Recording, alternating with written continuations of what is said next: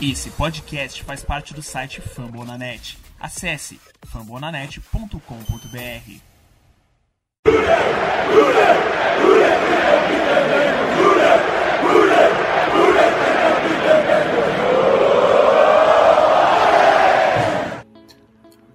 Olá, seja bem-vindo à Selva. Esse é o podcast Who BR, a casa do torcedor do Cincinnati Bengals no Brasil.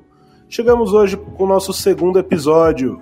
Eu sou Ricardo Bossi e tenho aqui ao meu lado ele, o cara que assiste todos os jogos de pré-temporada por mais de uma vez, para saber tudo quem vai ser cortado e tudo mais. Tudo bom, Conrad?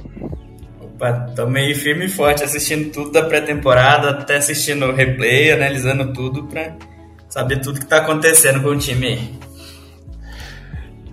E Vamos é, sempre lembrar, né, sim, que você que está querendo entrar em contato com a gente, mandar uma mensagem, quer saber mais informações, temos a nossa nosso perfil no Twitter, arroba tem no Instagram também, arroba Eu sou arroba Sirslash no Twitter. O Conrad é o arroba Conrad Aleixo. E então, assim, você quer fazer, quer receber um abraço, quer dar uma cornetada, falar que tem que ser cortado, pedir uma troca. A gente pode encher o saco até do Mike Brown aí para ver se consegue alguma coisa. Tá certo? Hoje é, também aqui temos estamos recebendo uma visita ilustre de um rival nosso. Temos aqui no nosso na nossa selva Weber Barros do podcast Dog Pound BR. Tudo bom, Weber? Fala pessoal, tudo bom Ricardo, tudo bom Conde? Um prazer imenso estar aqui com vocês. É um prazer estar aqui falando para o ouvinte do RodeBR também, um pouquinho mais sobre o que, que, eles podem esperar aí dessa temporada do lado, do outro lado ali de Ohio, né? É legal falar assim, ah, pô, acho que só nesse programa que é interessante a gente falar que é um prazer receber um rival, né? Porque não, me recordo que na pré-temporada tá tudo bem, né? Mas durante a temporada, quando os jogos estão rolando, não tem nada de prazer quando fala com o rival, não, né? Ah, sim, mas a gente acaba sendo uma, uma qualidade a mais, né? Porque a gente acaba conhecendo melhor dentro da divisão o que, o que pode ser explorado possivelmente aí, um ponto fraco, saber qual é o ponto forte desse rival, e vai que o Bengals apronta aí durante a temporada e consegue vitórias mostrando que é o maior de Ohio, né? É, a Batalha de Ohio costuma ser aqueles jogos que quando você joga na casa do adversário, você sempre tem muito trabalho, né? Até dentro da sua própria casa, os times conseguem sempre complicar a vida um do outro e são jogos que, por mais que a gente acabe focando muito ao longo da temporada em outros jogos, é, dependendo do, de como tiver o calendário, Browns e Bengals sempre tem um lugarzinho separado no nosso coração, igual no último jogo do ano passado que quase arrancou meu coração do lugar com aquele lance no último último segundo, última bola, o Browns conseguiu ganhar um jogo numa, numa sequência que estava precisando da vitória foi emocionante. Acho que é só, só mostra o quanto esse jogo na história assim tem tem muita coisa boa, né? É um prazer estar participando aqui com vocês e o que eu puder ajudar para de passar de informação para vocês, pode contar comigo aí que eu vou tentar ao máximo detalhar para que nosso ouvinte torcedor do Bengals possa saber mais sobre o Browns.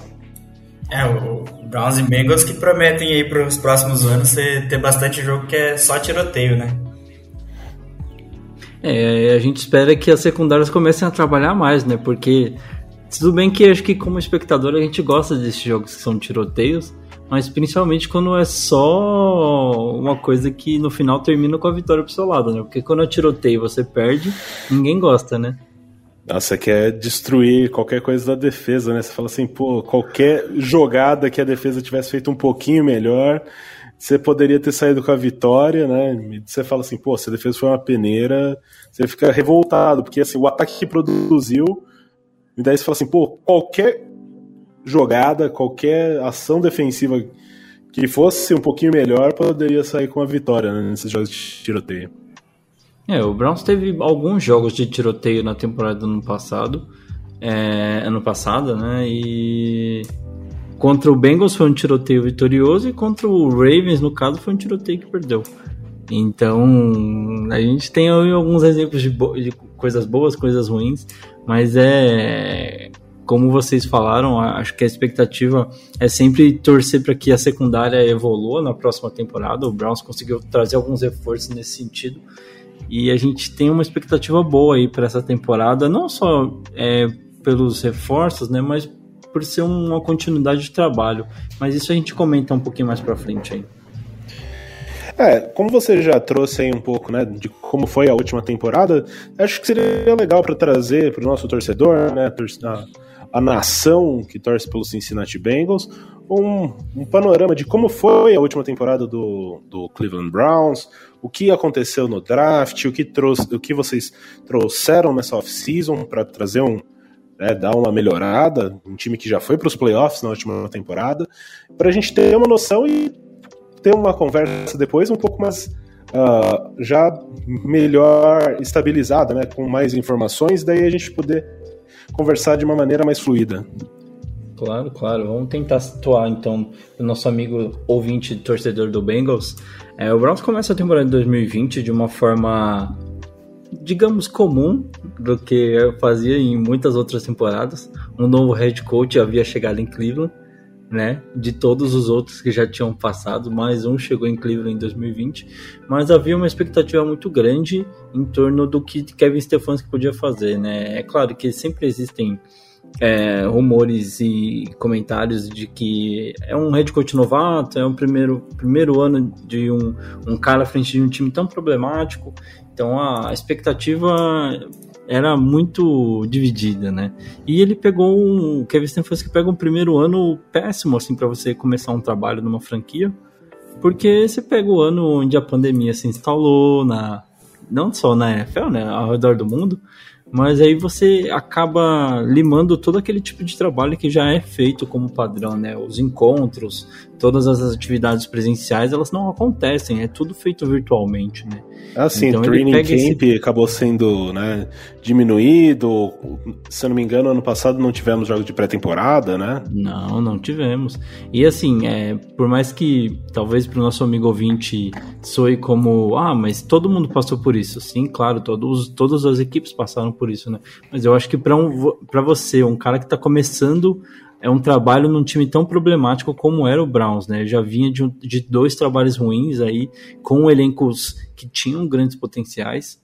E aí você fala, poxa, eu precisava conhecer esses caras, eu precisava ter esse tipo de contato para conseguir passar o que eu quero para esse time e eu vou ter que dar um jeito de fazer isso tudo virtualmente, né? Usando aqui o Zoom, usando o meu, sei lá, Skype, qualquer coisa que esteja à sua mão, ao seu alcance, assim, para você tentar fazer.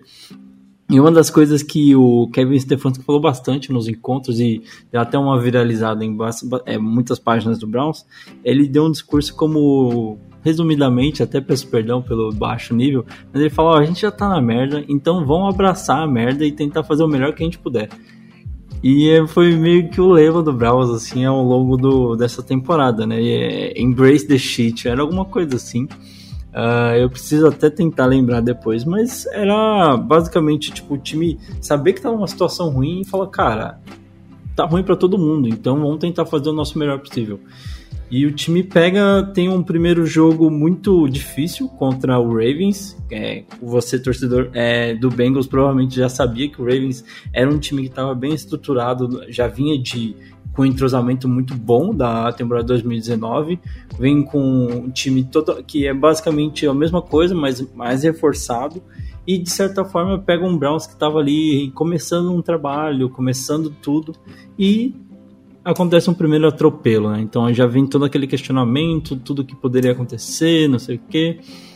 Então, as primeiras semanas para o Browns foram um pouco complicadas, mas o time consegue engrenar principalmente depois daquele jogo contra o próprio Bengals, né? Quando a gente tem, de certa forma, ali onde o Baker consegue é, soltar um pouco das amarras que a comissão técnica ainda estava deixando ele para que ele conseguisse aprender melhor o esquema, para que ele conseguisse se desenvolver melhor dentro do que estava sendo proposto. Mas naquele jogo contra o Bengals, a partir dali ele consegue se soltar, se desenvolver melhor dentro do sistema e evoluir bastante ao longo da temporada, né? Uh, Então, a partir dali, o Browns começa a crescer, começa a desenvolver melhor o sistema ofensivo. Ainda tem bastante falhas na defesa, mas ao longo da temporada você vai conseguindo suprir com boas atuações do ataque. E o time vai caminhando bem até chegar ali o final da temporada, onde consegue uma vaguinha chorada no wild card e pela primeira vez em muito tempo o time se classifica para a pós-temporada e aí na pós-temporada consegue outro fato histórico que é bater conseguir uma vitória em, play, em playoffs ainda mais contra um rival que foi aí o que todo mundo acompanhou aquele jogo bizarro contra os Steelers que o Browns antes do é, no final do primeiro quarto já estava ganhando por 35 a 0 e se você que é torcedor do Bengals não não estava acreditando imagina a gente torcedor do Browns que não tinha como botar fé no que estava acontecendo. Né? É, Ber, e se eu não me engano, o, o, Browns tinha também um tabu de não conseguir vencer em Pittsburgh, né? Então, além do, além do tabu dos playoffs, tinha o tabu, por mais que jogue em Pittsburgh todo ano, já fazia algum tempo que não havia. não conquistava vitórias na, lá na Pensilvânia, certo? Eu tenho quase certeza que o Browns nunca tinha ganho do, do Big Ben é uma das, dessas coisas também, né? Eu não tenho certeza, mas fazer, é, o Big Ben era é um dos caras que mais ganhou do Browns na vida dele. É, na história do, do Browns, eu acho, assim, né? E é, você vai o lá. O Big Ben é o QB que tem mais TD lançado no estádio do Browns, né?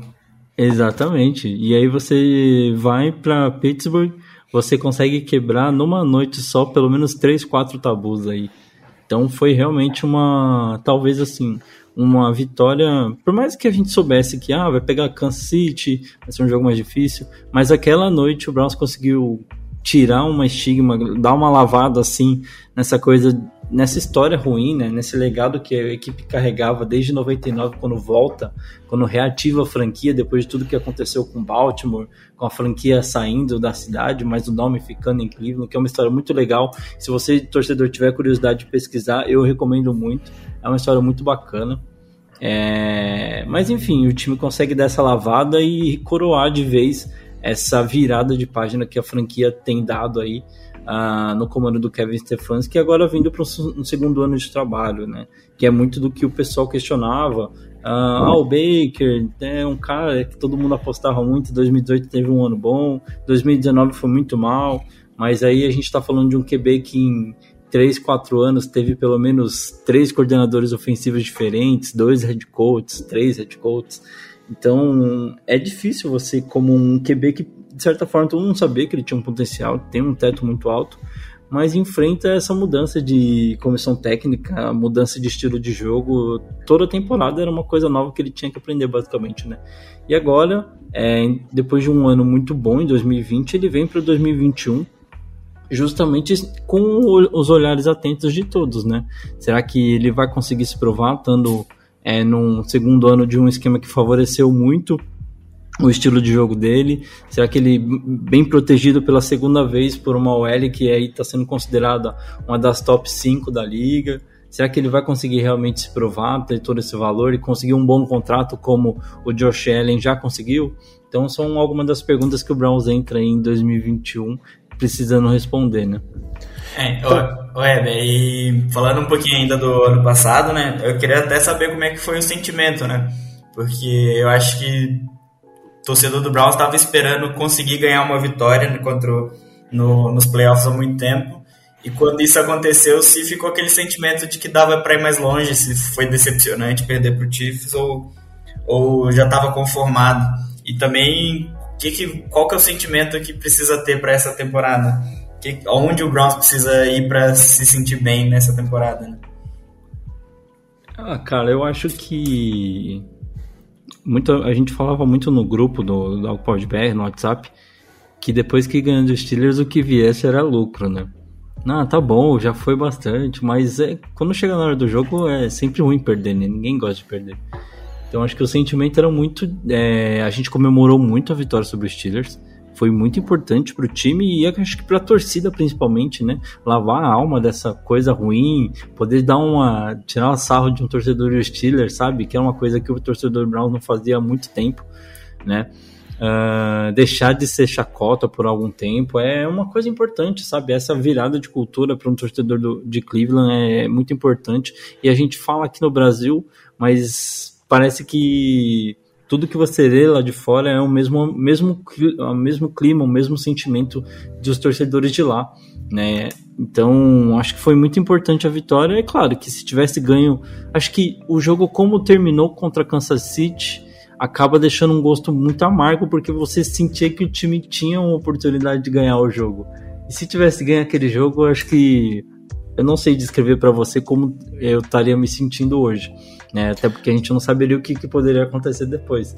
Mas eu acho que foi como tinha que ser. O Browns chegou onde tinha que chegar em 2020 e 2021 é o ano onde o time é, tem tudo para poder alçar voos mais altos do que alçou em 2020.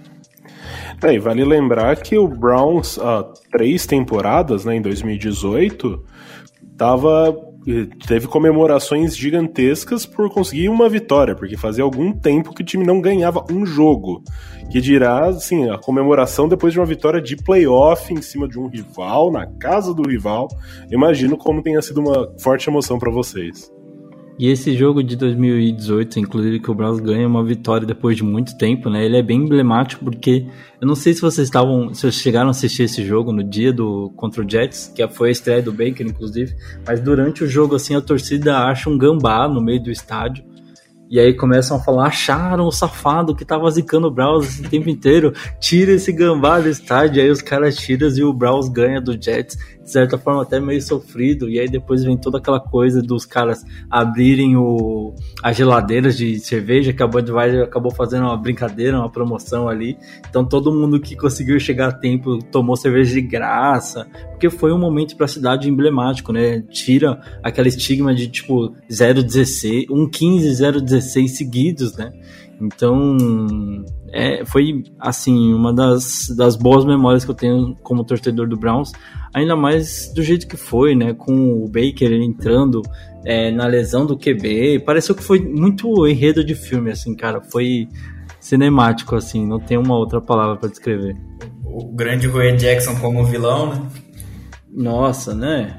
Porque ali a gente já tinha aquela coisa de tipo, pô, ok, o Browns tá fazendo certo, né? Você pega aquele QB, um QB para ser a ponte entre o novato que tem um potencial, só que aí o QB machuca, mano, e você fica tipo, ok, tá na hora do. Vamos dar uma chance pro menino então.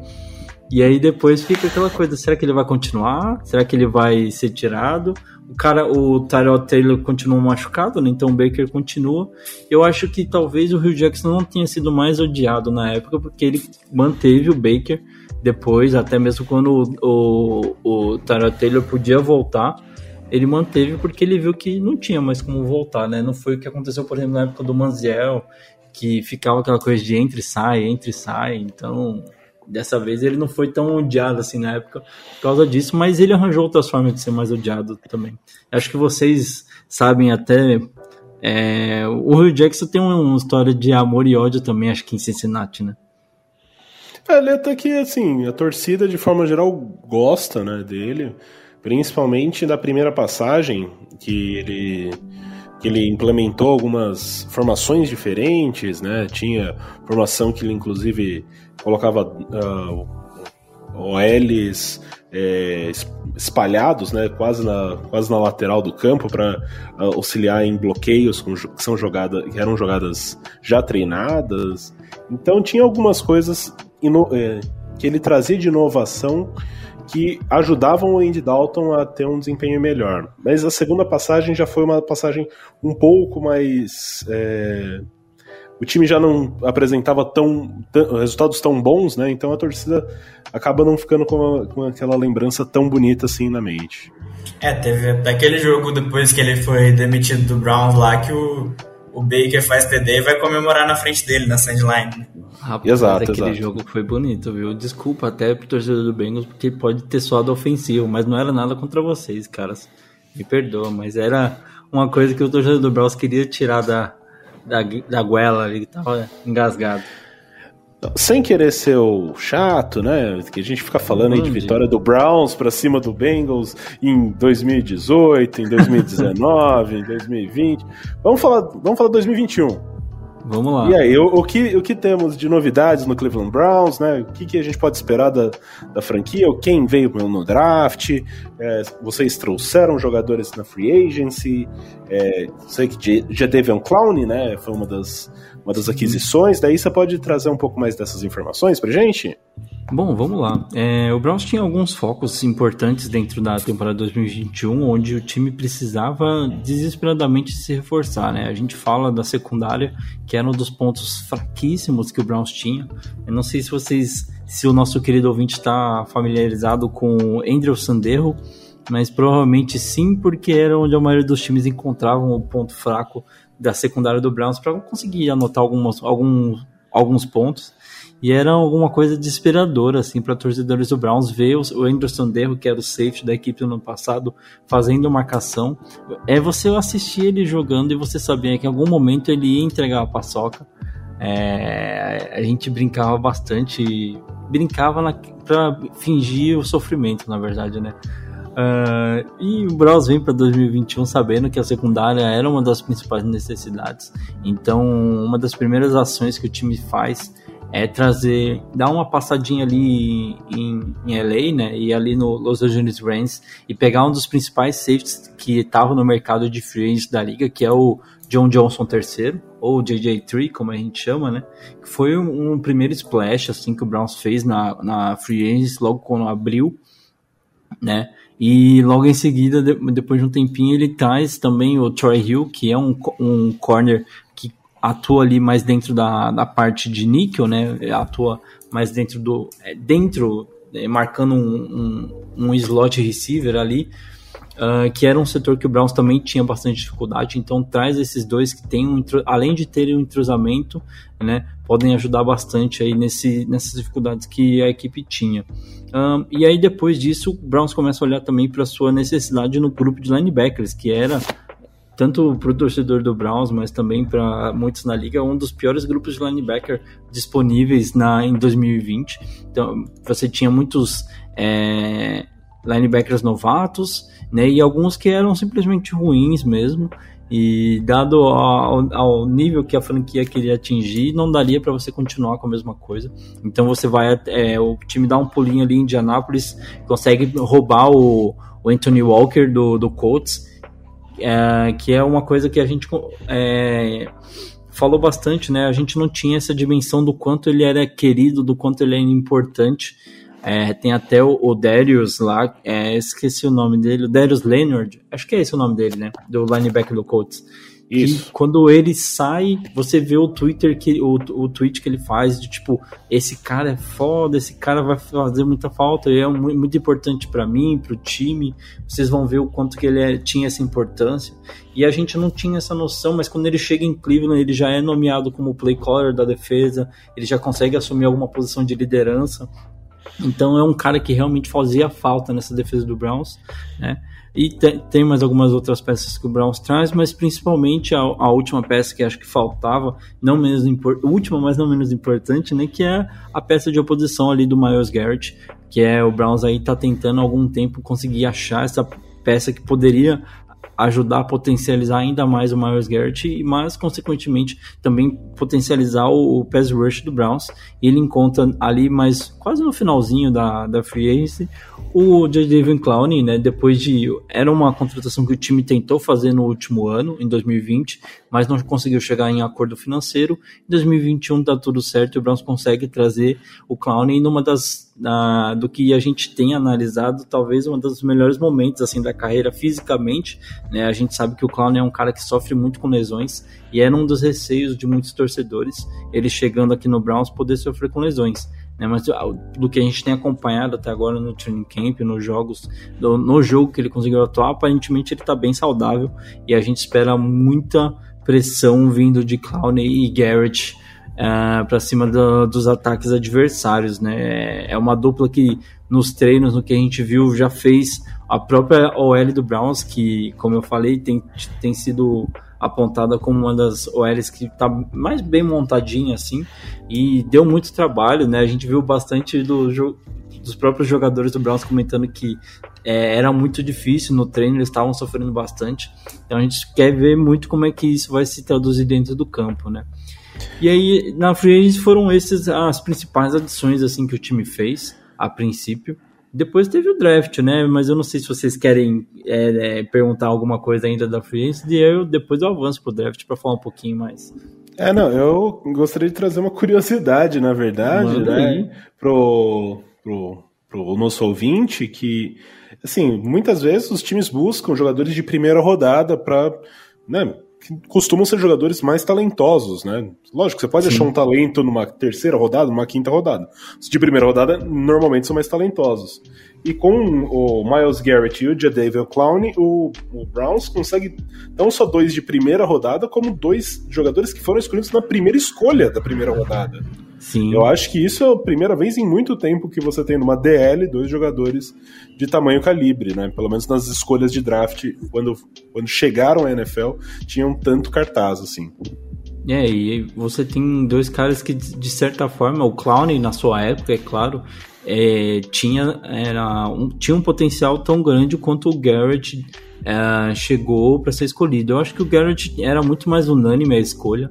Mas na, na época que o Clowney foi draftado pelo Texans, era muito apontado como o cara que iria mudar a história daquela defesa e tudo mais, né? Uh, tem até foi... um vídeo famoso, né, dele no último ano dele no, no college, se não me engano, contra Michigan, que ele dá uma, um tackle que o, basicamente ele trava o cara, assim, uma pancada. Porque tinha tido uma falta antes, alguma coisa assim, é assim, né? Que voltaram a jogada e ele fica com mais raiva e faz uma jogada absurda depois. É assim, é um negócio que, se você não viu, ouvinte, vá depois no YouTube e procure. É, Jadavion Clowney versus Michigan é uma jogada impressionante, uma das jogadas defensivas mais bonitas assim que eu vi em muito tempo. Bem forte, bem físico, mas muito bonita, muito bonita mesmo. Parece até adulto jogando contra criança, né? E, e você vê até pelo tamanho mesmo, né? E o Clowney ele traz uma coisa pro Browns que é uma coisa que o time tava sofrendo bastante em 2020, que é uma ajuda para parar a corrida, né? O Clowney ele tem, a gente fala muito dessa coisa do, do pass rush, mas ele tem uma coisa que se você pegar no nos tapes dele, ele tem uma boa leitura para parar corridas, né? Ele consegue se posicionar bem para conseguir parar um corredor que às vezes está ali tentando ler o, os bloqueios para conseguir avançar para o segundo nível. Ele consegue se prender ali no tackle ou no guard e conseguir é, fazer uma leitura rápida para conseguir parar uma corrida, que era um dos problemas que o Brown estava tendo, né? Então você reforça o grupo de linebackers nesse sentido e ainda tem um cara ali no front que está te ajudando a parar a corrida de uma forma mais, mais efetiva, né? Até porque o Clown nos últimos duas temporadas dele, né, que foram pelo Tennessee Titans e pelo Seattle Seahawks, é, a gente falou bastante do pass rush dele, né? Mas ele não vem apresentando grandes números de sacks. A última temporada Sim. ele passou zerado e na temporada anterior teve três sacks. Então acaba sendo importante, assim, trazer essa diferença. Fazendo uma comparação, uh, já trazendo um pouco, né? Que, antecipando, né? Porque a gente vai fazer comparações entre, entre claro, o Browns claro. e o Bengals é mais ou menos o que o Bengals está tentando emular. Ter um jogador muito forte no pass rush, que é o Trey Hendrickson, e ter o Sam Hubbard, que é um jogador muito forte na, uh, no run stop, né, na defesa contra o jogo corrido, por mais que consiga gerar pressão no pass rush. E, mas assim, a grande qualidade dele é no jogo corrido. Então no Browns acaba sendo algo muito parecido, né? O Miles Garrett vai ser o grande chamariz né, no pass rush e o Jadevon Clowney ser um especialista em run stop. Mas lógico que você chamando a atenção de um lado, muitas vezes acaba sobrando para o outro lado ou pressionar mais facilmente o quarterback.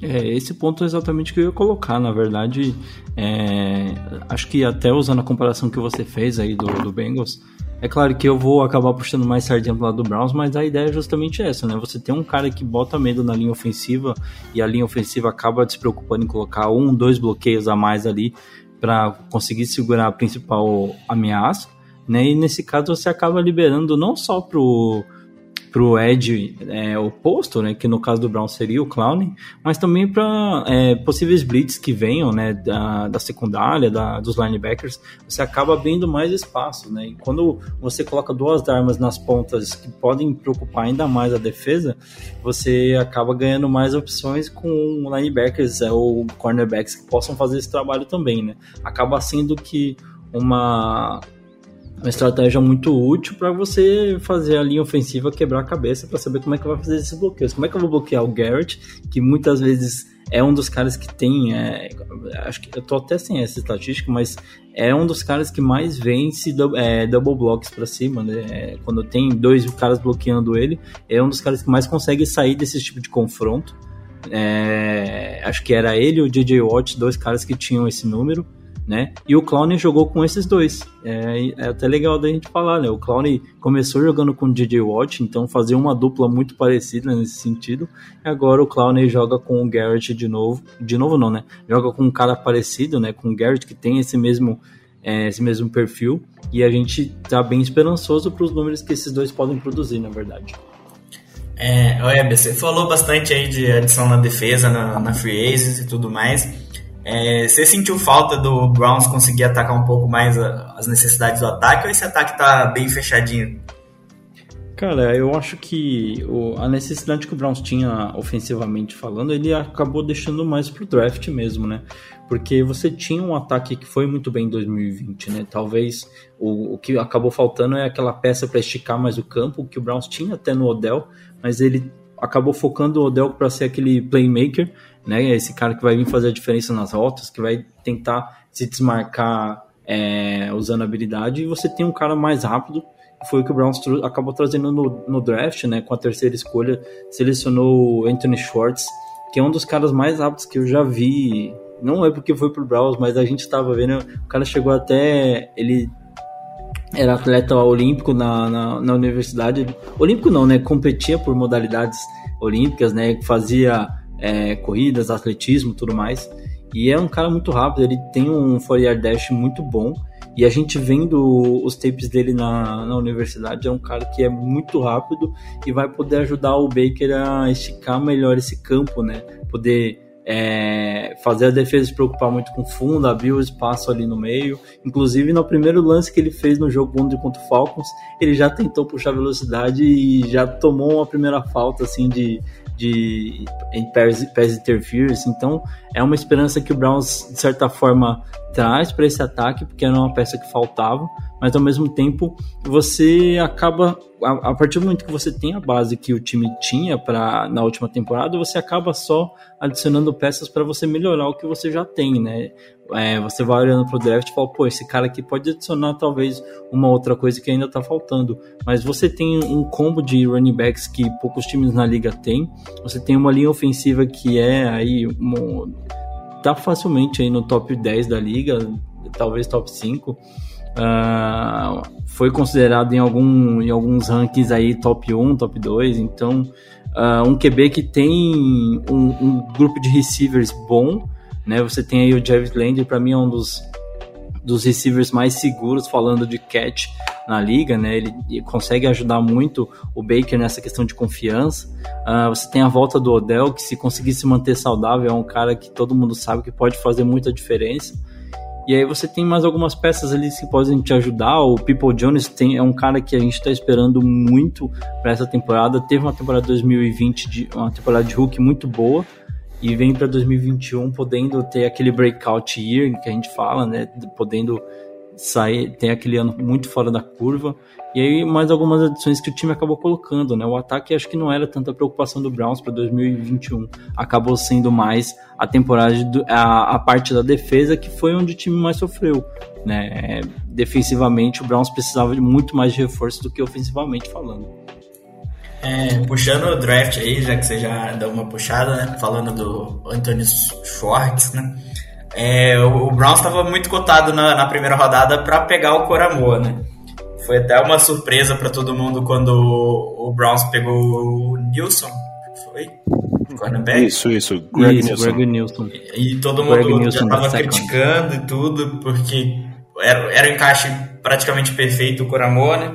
E o Browns acabou conseguindo pegar ele no segundo round, né?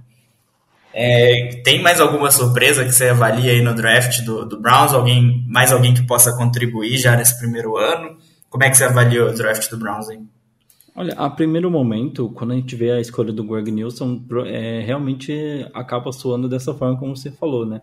Mas corner, a gente tem o Greedy Williams, que tá voltando de lesão e é o cara que o Browns apostava bastante, mas todo mundo sabia que ainda existe a necessidade de achar uma posição pro pro Denzel Ward, né, que é o principal corner da, é, da, dessa defesa, é o, o corner que o Browns aposta muito, tem feito diferença nos jogos, é um cara que eu gosto muito defensivamente falando, mas você não ter um, um cara que faz ali uma posição decente, uma posição para você realmente conseguir ficar tranquilo, é, fazia muita falta. O Grid sofreu muito com lesões, né? Inclusive ficou em 2020 esperando para jogar e aí teve um problema no nervo do ombro, então o Browns deixou ele ali, ah, ele vai voltar na semana 2, vai voltar na semana 3, vai voltar na semana 4, nada. E aí colocou ele no no, no, no, no colocou ele no IR, né? Eu até esqueci o Drew termo. Reserve. Correto. É, obrigado. Ele colocou o grid ali e ficou um clima muito estranho, porque ninguém sabia exatamente o que estava acontecendo com ele. E o Browns, é, como muitos times, acabou se aproveitando desse fato do, dos repórteres não poderem estar perto para poder pegar as informações. Então o Browns passou só o que era é, o que ele achava que era, que era bom de passar. Né? E depois de algum tempo que a gente foi descobrir que ele tinha um problema no nervo do ombro, então ficou muito esse questionamento. Acho que o Browns também de alguma forma tá ali com alguma dúvida sobre o grid, não tem certeza sobre o futuro dele. Aposta muito no, nele ainda, mas traz o, o Greg Nilsson numa primeira escolha, porque é um cara que pode realmente fazer a diferença nessa secundária.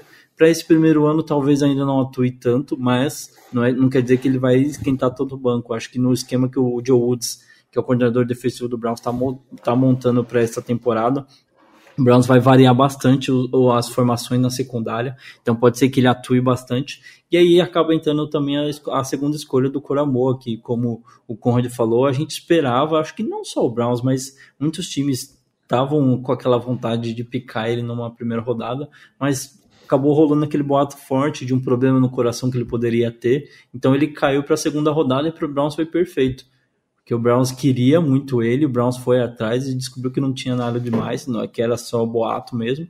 Traz o Coramoa para Cleveland e é um cara que com certeza, principalmente agora que o Browns no training camp teve bastante problemas com lesões de linebacker, provavelmente ele ia atuar mais na rotação. Agora pode ser que ele ganhe até alguns alguns snaps a mais é, em campo do que ele poderia ganhar num primeiro ano. Né? A comissão técnica elogiou bastante. Todo mundo que assistiu Coramoa em algum momento é, da, da off-season, vendo aqueles tapes de, de calouros que você deseja no seu time, é, acho que conseguiu ver que é um cara que realmente é fora de, é, é meio fora da curva assim e apontava muito o tamanho dele para linebacker, né? Que ele não é um cara que aparenta ser muito forte, muito grande, na verdade, mas ele é muito físico e é um cara que está em todos os lugares do campo. A defesa de Notre Dame era muito baseada no que ele conseguiria fazer, no que ele, no que, na, nas atuações dele. Então ele traz um, uma coisa que o Browns precisava muito para esse grupo de linebackers, né? Então a gente tem uma expectativa muito alta em cima do Coramor. E o restante eu acho que, que poderia surpreender, talvez. O, o Browns traz o James Hudson para Teco, que é uma posição que talvez o Browns já está olhando ali, talvez uma futura renovação do Jake Conklin. Talvez se você deixa o menino preparado, você não precisa gastar tanto dinheiro assim com mais um teco, que é uma posição que a gente sabe que é caro. É, o Browns traz também o, o Demetric Felton, que é um, um cara que está sendo usado muito como coringa nesse ataque do Browns. Ele é um, foi draftado originalmente como running back, mas ele também atuou como wide receiver e foi um dos motivos até que o Browns traz ele, porque ele já atuava como esse coringa e inclusive rolou até algumas coisas do, dos running backs do Browns brincarem com ele e falar assim: ó, você tem que se decidir onde você vai ficar. Você vai ficar com os running backs, vai ficar com os wide receivers, decide aí onde você vai ficar. E é um cara que está sendo muito elogiado, uma aposta muito grande do Browns aí para essa temporada. E além deles, acaba sobrando o Richard LeCount, né, que é um safety, que vem para reforçar esse grupo de safety do Browns, que está tentando contar com a volta do Green, eh, do Green Delpit para essa temporada. Uh, mas mesmo assim você reforça esse grupo de safeties, porque era uma, um setor muito deficitário do Browns em 2020. É, a gente tem aqui, né? A gente tá gravando, já foram os três jogos de pré-temporada do, do Browns, né? Jogo contra o Jaguars, contra o Giants e contra o Falcons. Você já trouxe algumas visões ali. Não, só para passar pro, pro nosso ouvinte, né? O torcedor do Cincinnati Bengals. Sim, é muito difícil você avaliar, né? Pela pré, tem, pelos jogos de pré-temporada, ah, uma atuação de um jogador, porque às vezes ele se destaca, mas está enfrentando uhum. uma defesa que já é a defesa reserva, tudo mais. Eu costumo mais avaliar o conjunto, então, ah, se o pass rush está funcionando, então você vai ter ali algumas visões específicas, então, não um jogador, mas a unidade como um todo, se a linha ofensiva está segurando legal. É, o que você conseguiu ver nesses três jogos que te chamou a atenção do Browns, que traga um, ou um sinal de alerta, né, uma preocupação, ou até mesmo um, uma, um alívio ali que você talvez tivesse uma preocupação anterior e você fala assim, não, isso aqui uh, parece ter resolvido nesses três jogos, nessa pequena amostra né, do que pode ser, já que são jogos que você vai ter muita rotação de jogadores, muita gente tentando manter seu lugar no elenco, é, então tem acaba tendo assim, os titulares acabam jogando pouco, né? Normalmente um drive, se entram em campo. É... E o que eu gostaria de saber, assim, qual foi a opinião que você teve, qual foi a sensação que você teve ao ver esses jogos? Claro, vamos lá. Eu acho que expectativa e alívio, para te responder de uma vez só, é o fato de nenhum titular ter se machucado, né? A gente viu os titulares do Browns atuando só, mas aí nesse último jogo contra o Falcons, o Baker jogou acho que dois, três drives, marcou um TD e saiu fora. Tipo, cara, vai lá sentar, pelo amor de Deus. A gente viu aí o Baltimore sofrendo com a lesão do principal running back do time pra temporada. O cara não vai mais jogar, machucou o joelho, então acho que não só como torcedor do Browns, mas acho que o próprio torcedor do Bengals é, ou de outras franquias não queria ver seus titulares em campos porque é, a gente já viu isso em outras temporadas, mas eu senti que esse ano 2021 a gente estava tendo uma preocupação muito maior em torno disso, né? A gente teve muitas lesões de é, durante a pré-temporada, nos, nos training camps mesmo. E é uma coisa que acaba sendo. É um período muito difícil nessa época do ano. Você tem muitos atletas que estão ali tentando se provar, você tem os veteranos que estão ali tentando ganhar ritmo, então você precisa colocar os caras alguns snaps para garantir que eles vão ter algumas repetições já pensando na semana 1. Né? Então você fica ali num dilema muito grande. Né? Para o Browns, graças a Deus, a gente não teve é, nenhum acidente né, de percurso. Uh, teve sim as lesões, mas nenhum atleta que já era é, tido como principal ou, ou, alguma coisa do tipo, né? Uh, mas dentro de um sistema falando, a gente consegue. Tem também aquela coisa de você saber que todos os, os técnicos, de certa forma, eles estão rodando o mais básico do básico que eles têm disponível no, no sistema, né? Falando tanto é, do ataque, mas também defensivamente falando, né? Então você consegue identificar de certa forma o sistema de ah, o sistema defensivo, o sistema ofensivo ele tá ali, ele tá funcionando, mas aí você tá rodando tipo aquele playbook de duas jogadas assim, três jogadas, sei lá, o mais básico para você não fornecer tanta informação assim para os rivais ao longo da temporada, né? E dentro disso, eu consigo ver a atuação do do ataque do Browns, mantendo um padrão do que a equipe tinha na última temporada, né? Trabalhando o zone block, né? Usando bastante os tight os bloqueios é, e as corridas é, de forma bem Uh, como é que eu posso colocar? De forma bem prioritária, né? O Browns é um time que corre bastante com a bola, usa muito play action é, a seu favor também, porque tem no Baker Mayfield um cara que consegue disfarçar bem essa questão do quando ele tá, vai realmente entregar para a corrida, de quando ele realmente vai fazer um play action. Né? Então é um time que tentou trabalhar bastante esse sistema aí, a gente consegue ver isso acontecendo. E defensivamente falando, é um ano que a, a gente ainda não sabe exatamente o que esperar, porque é o primeiro ano que o Joe Woods tem peças realmente para conseguir rodar um sistema que ele tinha vontade de, de rodar no ano passado, né? Acabou improvisando bastante peças e não conseguiu executar da forma como queria. Então, esse ano ele tem as peças nas secundárias, tem mais peças no grupo de linebackers e principalmente no pass rush. Então, a gente conseguiu ver o Browns fazendo muita pressão Uh, no, ali no front, o Browns conseguindo atuar melhor contra o jogo corrido, mas ainda não eram as peças principais, ainda não eram uh, os jogadores que provavelmente vão rodar cada sistema, então defensivamente falando ficou um pouco complicado ainda de analisar e saber se esse time realmente vai melhorar defensivamente como a gente queria que melhorasse. E infelizmente tem um teste muito difícil já na semana 1 contra o Kansas City. É o, a, a famosa revanche aí do, do, da, da do, do, jogo divisional aí do ano passado. É, e a defesa, essa defesa já tem um teste muito difícil pela frente, né? Não só a defesa, é claro, mas por ser um setor que está ali se arrumando, se ajustando, é, a gente vai ter que ver se essa defesa consegue se arrumar num primeiro jogo muito complicado. É, você já trouxe, né, um, já um, um, ah, um gostinho, né, do que com, como começa a temporada, eu gostaria de saber.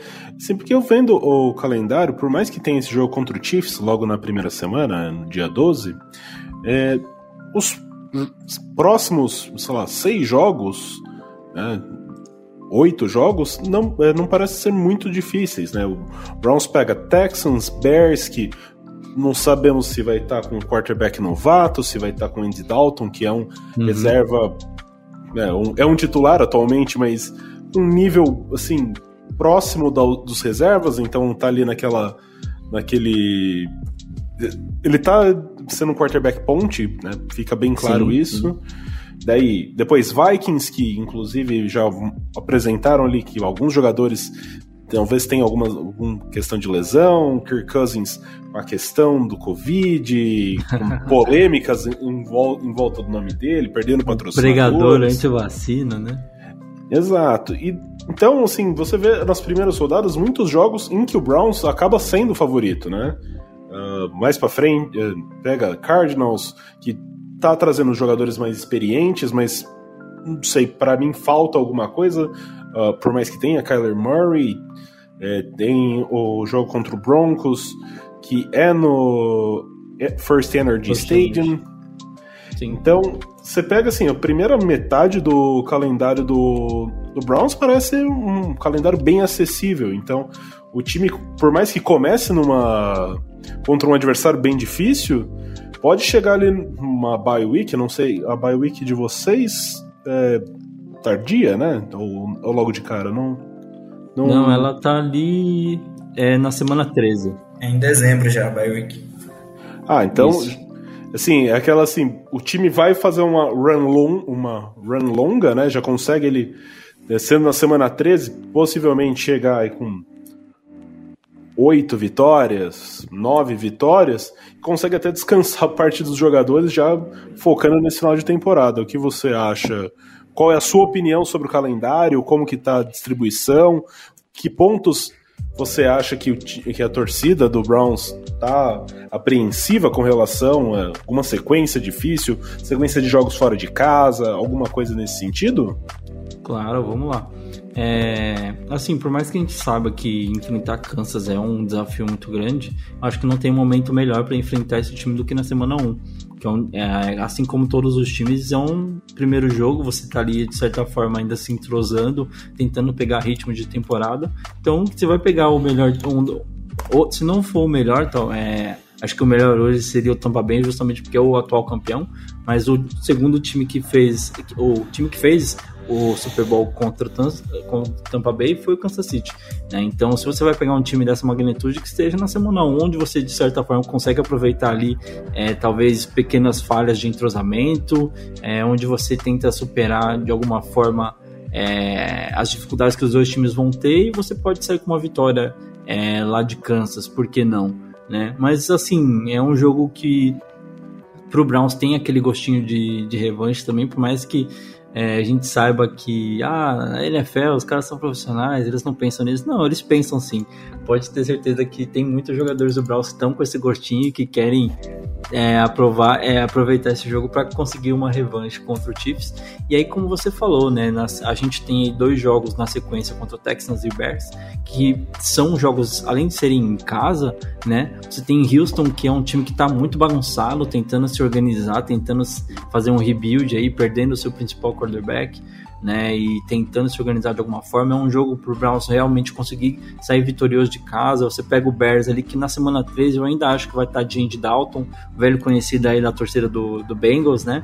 Uh, E eu não sei, você falou até que ele chegou como QB ponte, né? Eu acho que ele não sabia que ele seria um QB ponte quando foi levado pro Bears. Mas isso é uma outra história. Mas eu acho que o Dalton ainda vai estar jogando aqui na semana 3. Eu não sei o calendário do Bears, mas eu acho que antes da semana 5, talvez é muito difícil você tirar o Dalton, a não ser que ele esteja muito mal.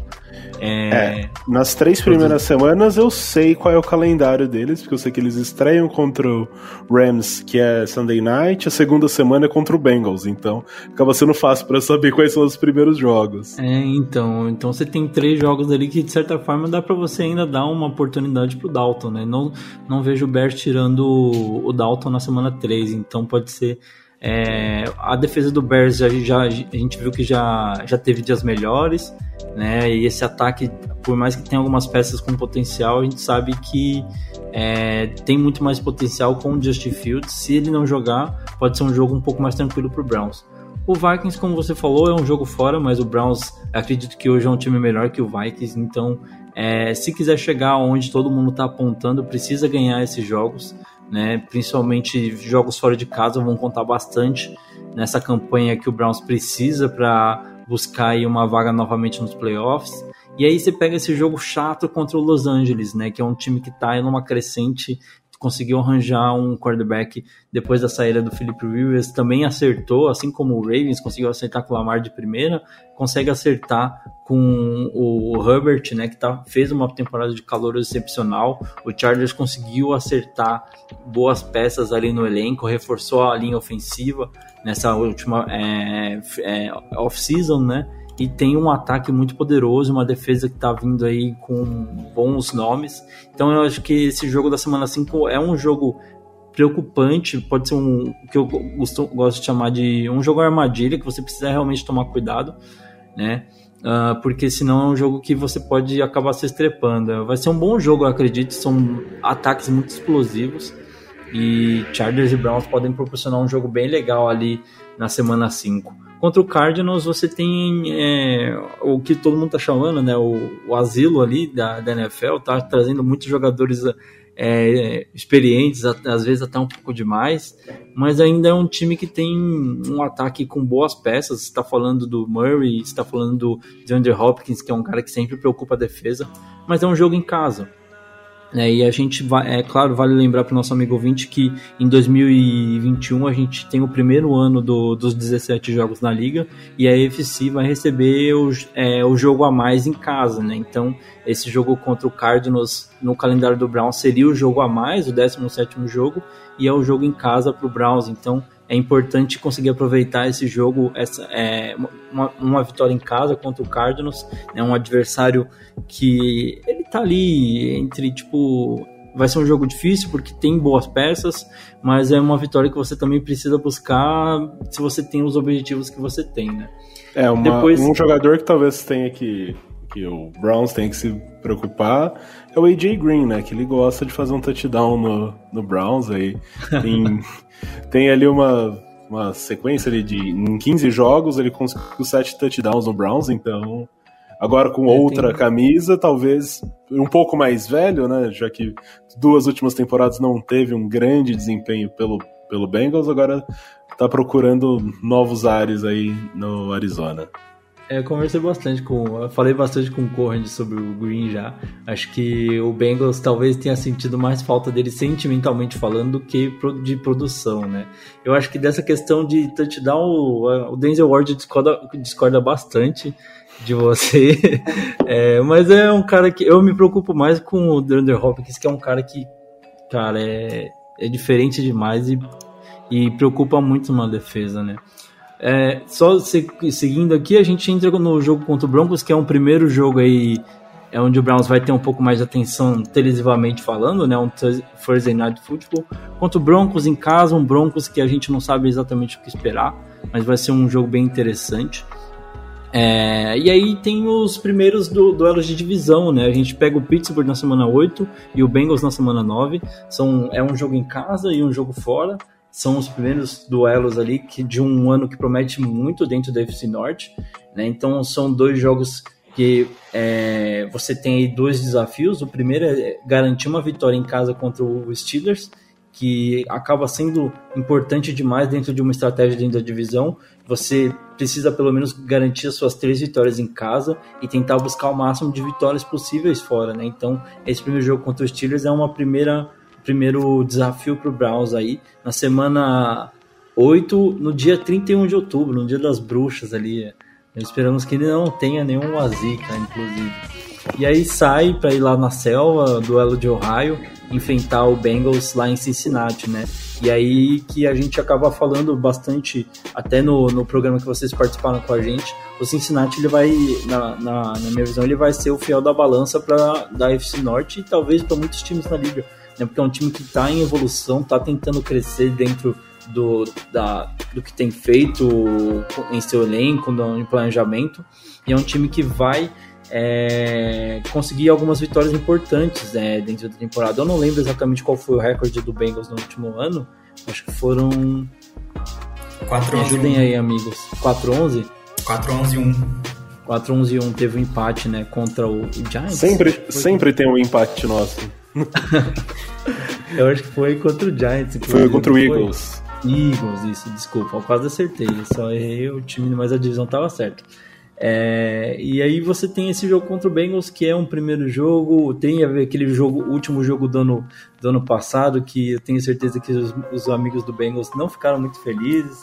Então você já tem aí a rivalidade de divisão exatamente. Eu acho que vai ser um jogo muito legal esse contra o Bengals, vendo é, se... tudo que o Bengals está fazendo até agora verificando né, os, os, dois jogos do ano passado, né, um foi é, uma, uma virada num último lance, basicamente, mas os dois jogos foram bem equilibrados. Mesmo o jogo em Cleveland, né, entre as duas Sim. equipes, uh, o Bengals não chegou a tomar a dianteira do jogo, né, foi na semana 2, é, um monte de gente querendo ver, o Joe Burrow, né, era time né? e tudo mais. Uhum. É, e o time, você vê depois, né? Analisando, pô, o Browns chegou aos playoffs. E o Bengals jogou sem. Isso porque a DL estava bem desfalcada, principalmente no miolo, conseguiu fazer um jogo de igual para igual nos dois jogos, né? Em Cincinnati Não, tomou a virada no último lance. E é, no, vocês estavam ganhando boa parte do jogo, né? É, em, Cle em Cleveland foi oito pontos de diferença, que assim, o, o Browns não conseguia abrir muita vantagem, sempre abria um pouquinho, abria 10 pontos, o Bengals tirava para 5, tirava para 3, até que uhum. no final acabou terminando em 8, mas foi assim bem. E ainda teve uma tentativa de quarta descida no bem no final do jogo, ou seja, poderia ser menor ainda essa diferença, mas o time tinha que tentar empatar, tentar alguma algo a mais, né? E acabou Sim. falhando, mas foi um jogo é, bem jogo, equilibrado. O jogo do ano passado, o primeiro em Cleveland, acho que foi na semana 3, se eu não me engano, né? 3 ou. Foi logo no comecinho. Acho que foi na semana 2, mas assim, é, foi logo de, depois de cabeça do, não lembro. Que a gente tomou. Mas eu lembro que, assim, até uma visão de quem vê de fora, né? O, eu vi, é, acho que é claro, né? O jogo depois contra o Bengals acaba sendo um pouco mais avançado. O Burrow conseguiu ter mais alguns jogos dentro da liga, pegou um pouco mais de, de ritmo, mas é foi ali um segundo jogo do Burrow, terceiro talvez, e contra uma defesa que tinha uma pressão muito boa então, de alguma forma, ele estava ali tentando se mostrar para a liga, tentando fazer aquele ataque funcionar e acabou encontrando uma noite inspirada do, do front, com Garrett forçando sex, é, strip sex, inclusive fumble, tudo mais. É, então acabou que o Burrow esbarrou ali, mas no confronto em Cincinnati ele estava muito mais à vontade. Ele estava levando o Bengals para é, é, drives é, excepcionais, conseguindo carregar o time até em zone, é, realmente liderando esse time de Cincinnati, né? tanto que foi um jogo muito diferente. É, eu digo, até do, do, Bengals estar à frente do placar quase durante todo o jogo, né? Justamente por causa, acho que ali o, o Burrow já estava um pouco mais confortável, já estava conhecendo melhor aquele ataque e estava jogando em casa, né? Então eu acho que se a gente pegar, falando agora de 2021, uma situação onde o Burrow já vai ter jogado aí nove jogos, pelo menos, antes de oito jogos antes de enfrentar o Browns, e vai estar tá jogando em casa, a gente pode esperar um, um, duelo muito difícil aqui na semana nove pro, pro Browns contra o Bengals. É, e Web, até falando um pouco mais de, dessa primeira metade da tabela do, do Browns, é, muita gente tem colocado o Browns como favorito. E no ano passado você até mesmo disse que o time abraçou essa mentalidade do o que vier tá bom, vamos ver o que dá para ganhar e tá, tá suficiente. Como que você acha que o time vai conseguir lidar com esse peso do favoritismo? Como é que você tem sentido as entrevistas dos jogadores, se eles estão confortáveis com essa situação? Porque a gente sabe que no Browns tem alguns jogadores que são um pouco estrelas, né? Como o Odell, que já, a gente já viu dando piti na sideline por muito pouco. Né? É, essa polêmica do Odell, se, se a gente tivesse dentro do grupo do Browns, já teria bastante mensagem entre os defensores e os que concordam com o seu argumento. Uh, cara, eu vejo o, o time de uma forma muito centrado em torno de um objetivo. Não digo para você que é um time que que eu tenho certeza que vai chegar no Super Bowl, mas eu tenho certeza que vai fazer muito, vai fazer mais e melhor do que fez na última temporada. Isso é uma coisa que eu consigo te garantir pelo que a gente vê é, de ambiente nas entrevistas, pelo que o Stefanski passa no dia a dia. É um cara que, não sei, é, há muito tempo assim, é, é, claro que é óbvio que faz muito tempo que o Browns não, não tá desse jeito. Se você conhece 10% da história do Browns, você vai saber disso, mas é, é diferente de verdade. A gente que eu acompanho o Browns aí desde 2010, 2012 e cara, não, não lembro de ter visto um time dessa forma, né? Você tem o Baker ali vindo para o seu quarto ano de contrato, é um cara que já se consolidou, mudou muito desde que chegou em Cleveland. Né, mas desde que ele chegou, ele já veio com essa mentalidade de ser o cara que ia mudar essa franquia. E hoje, depois de quatro anos, já passou por altos e baixos, por coisas de juvenil, por coisas de um jogador experiente, hoje ele se torna esse líder que o time precisa. Né? E você tem o próprio Beckham, que é um cara que já passou por anos ruins na carreira, muitas lesões, saiu de do, do Giants de alguma forma até chutado, né? Ele, expressa depois em algumas entrevistas o quanto ele ficou chateado com a forma como tudo aconteceu, mas ele se encontra no, no Browns justamente por ter um amigo, um cara que ele gosta bastante, é, amigo de, de infância, de, de college, que é o Landry, né? E os dois têm uma boa dupla. O que a gente espera do, do, do Beckham para esse ano é que ele fique saudável é o mais importante porque ele acaba sofrendo muito com lesões, né? E depois de é, vai ser a terceira temporada dele junto com o Baker. A gente espera que os dois consigam de alguma forma se achar, se encontrar aquela sintonia que a gente viu que faltou nos últimos anos, né? Mas é um, é um time que te, trouxe jogadores mais experientes para essa temporada. O próprio Clowney, é, se traz o Malik Jackson, que é um cara que já ganhou um Super Bowl ali para reforçar o, o, o miolo daquela defesa. Você tem o Anthony Walker, que é um cara mais experiente. Você traz um, é, mais alguns jogadores mais experientes para tirar um pouco desse espírito. O Browns ano passado era um dos times mais novos, assim falando de idade. Né? E ele vem para 2021 com algumas peças mais experientes, algumas peças que vão ajudar ali a dar uma acalmada em momentos que a, a pressão, que talvez alguma situação que o time esteja vivendo possa desequilibrar negativamente, você tem um cara mais experiente para segurar a pressão, é, segurar um, um, uma, uma, possível descontrole, um possível descontrole do time ali.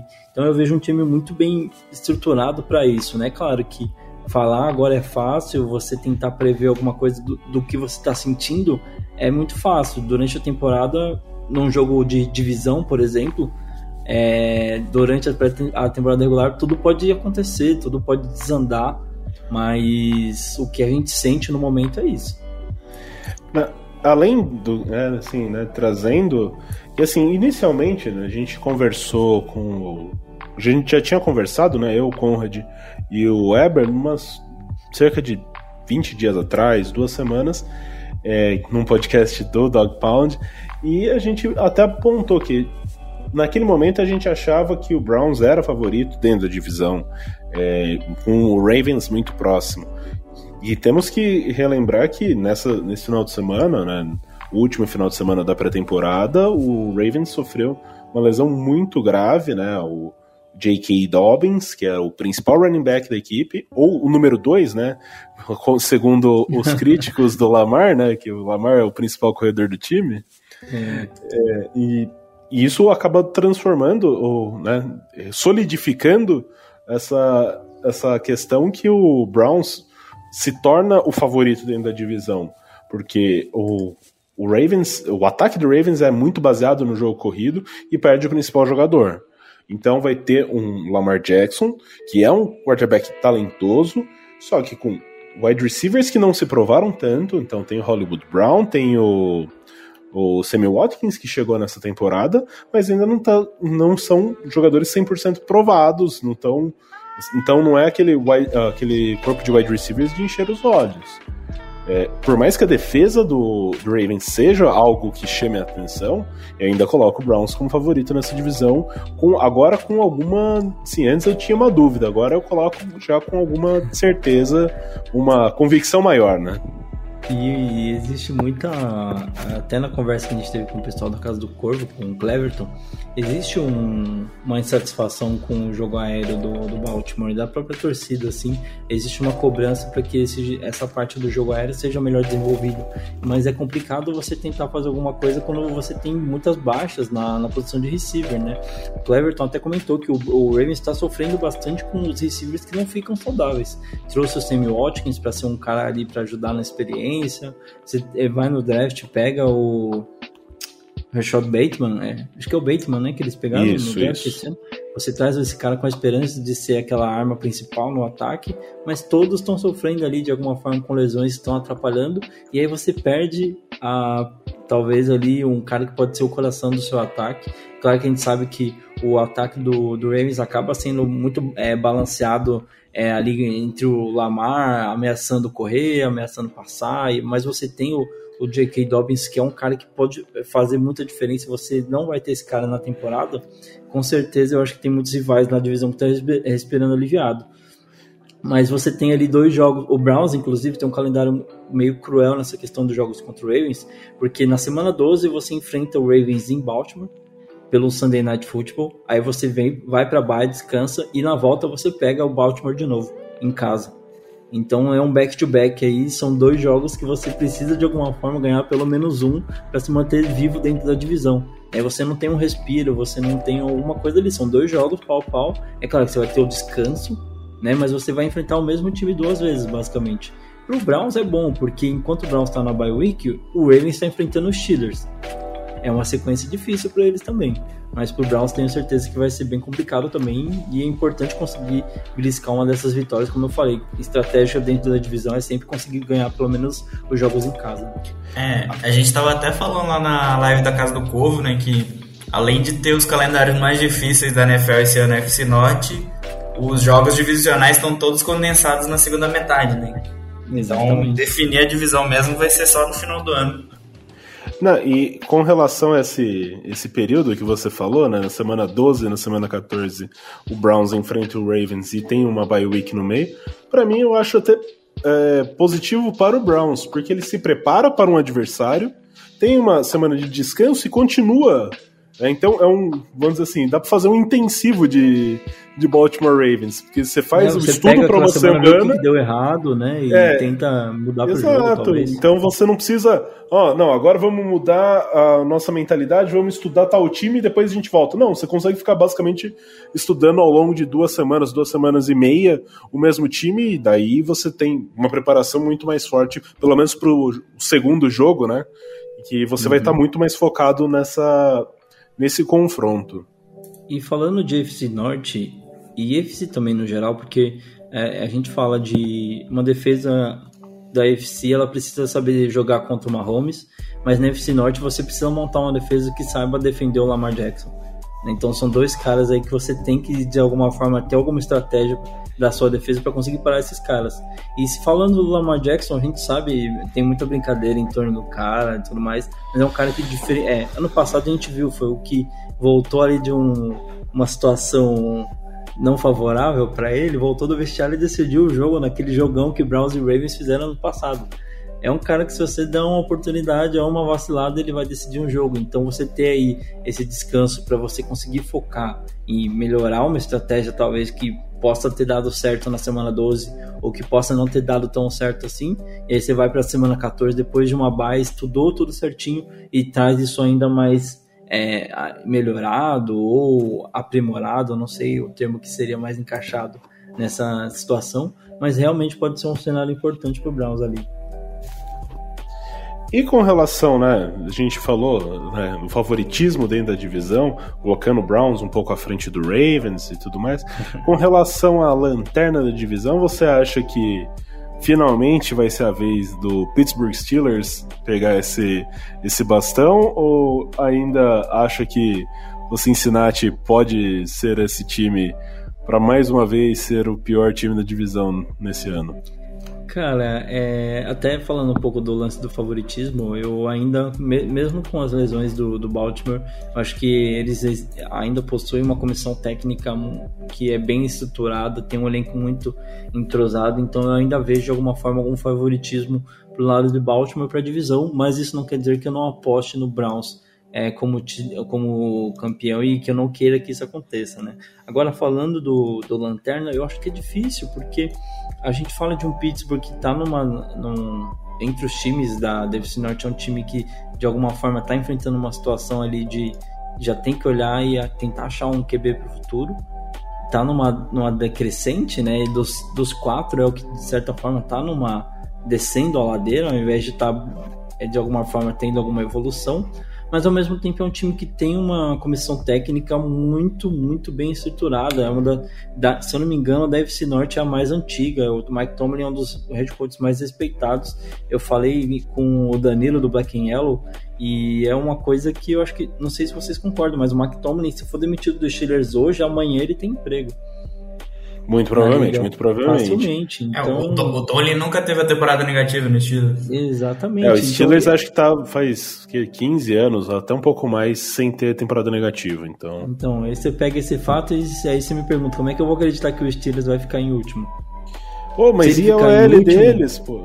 Sim, não, mas eu tô falando antes da temporada começar, eu não, eu não consigo falar que o Steelers vai ficar em último, porque eu tenho esses fatores comigo. Agora, exato, exato. ano passado, ninguém esperava que o Steelers ia fazer 11-0 e cair do jeito que caiu. Pode é, eu não esperava que o time... nem... Opa, pode falar. Não, eu ia falar assim, pode ser que o time continue da onde parou no ano passado. Comece muito mal e não consiga desenvolver o jogo durante a temporada. Será que isso vai acontecer? Será que agora com o novo coordenador ofensivo eles consigam é, arrumar o jogo corrido? Trouxe o Najee Harris também, que foi um dos grandes defeitos dos Steelers. É um time que tentava passar muita bola, não conseguia correr, então sofria muito ofensivamente falando. Mas é, eu acho que, respondendo a pergunta de vocês, tentando ser objetivo, eu acho que vai depender é, muito do que o Bengals vai conseguir fazer essa temporada. Eu acho que o Bengals vai ter uma temporada muito boa melhor do que a do último ano, principalmente porque tem é, conseguiu aí, a gente viu na pré-temporada, é, responder a perguntas de muitos críticos, que é essa OL vai conseguir proteger o Burrow, e a gente viu que até agora tem conseguido fazer um bom trabalho, e, e agora é tentar fazer o Lamar, é, o, o, o, Chase, quer dizer, dropar menos bolas, começar a corresponder um pouquinho, mas tem ainda o T. Higgins, que é um cara que eu gosto muito, apesar de eu achar que só existe um Higgins dentro da FC Norte, que tenha que ser respeitado, mas T. Higgins é um receiver de respeito. Inclusive, eu acho que eu peguei ele em duas ligas do meu Fantasy esse ano. É, e aí você tem ainda. É, tem um Tyrande que eu gosto muito, é o Uzomoa, eu acho que é. Uzoma. É, Uzoma. Eu, eu gosto muito desse cara, eu acho que ele é um uma ótima arma pro, pro Burrow. O ataque do Bengals está muito mais é, potente, né? Você tem a volta do Mixon também.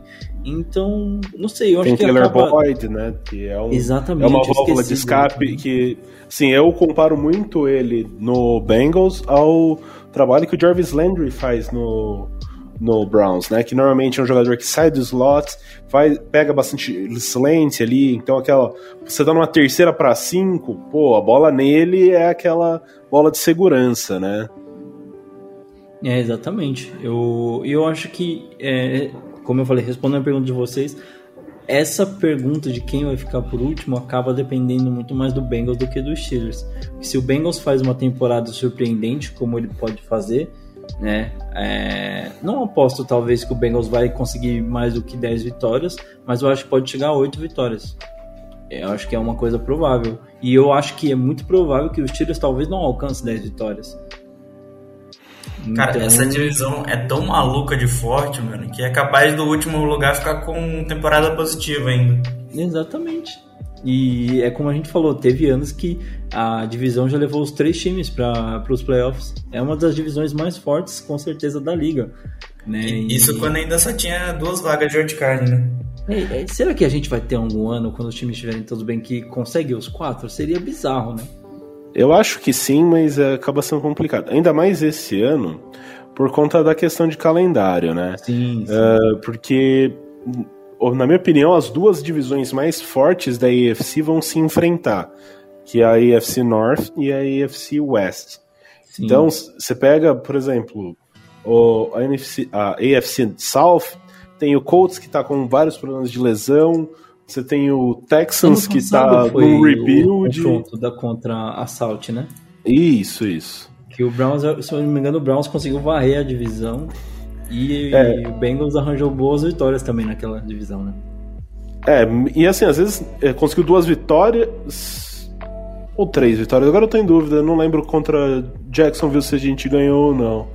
Mas, de qualquer maneira, assim, mesmo o jogo contra o Colts foi um jogo que. A gente basicamente ganhou aquele jogo, só que não apareceu no segundo tempo, né? Então, acaba sendo.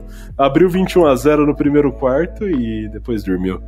Então, assim, se você olha a diferença, né, de você pegar um, uma, a, essa divisão que tá uma divisão um pouco mais desorganizada, tem o, o Tennessee Titans, que é um time forte, mas tem ali seus tem alguns pontos a serem trabalhados, mas você pega uh, o Indianapolis Colts está com a questão do Wentz está machucado, o Quentin Nelson, né?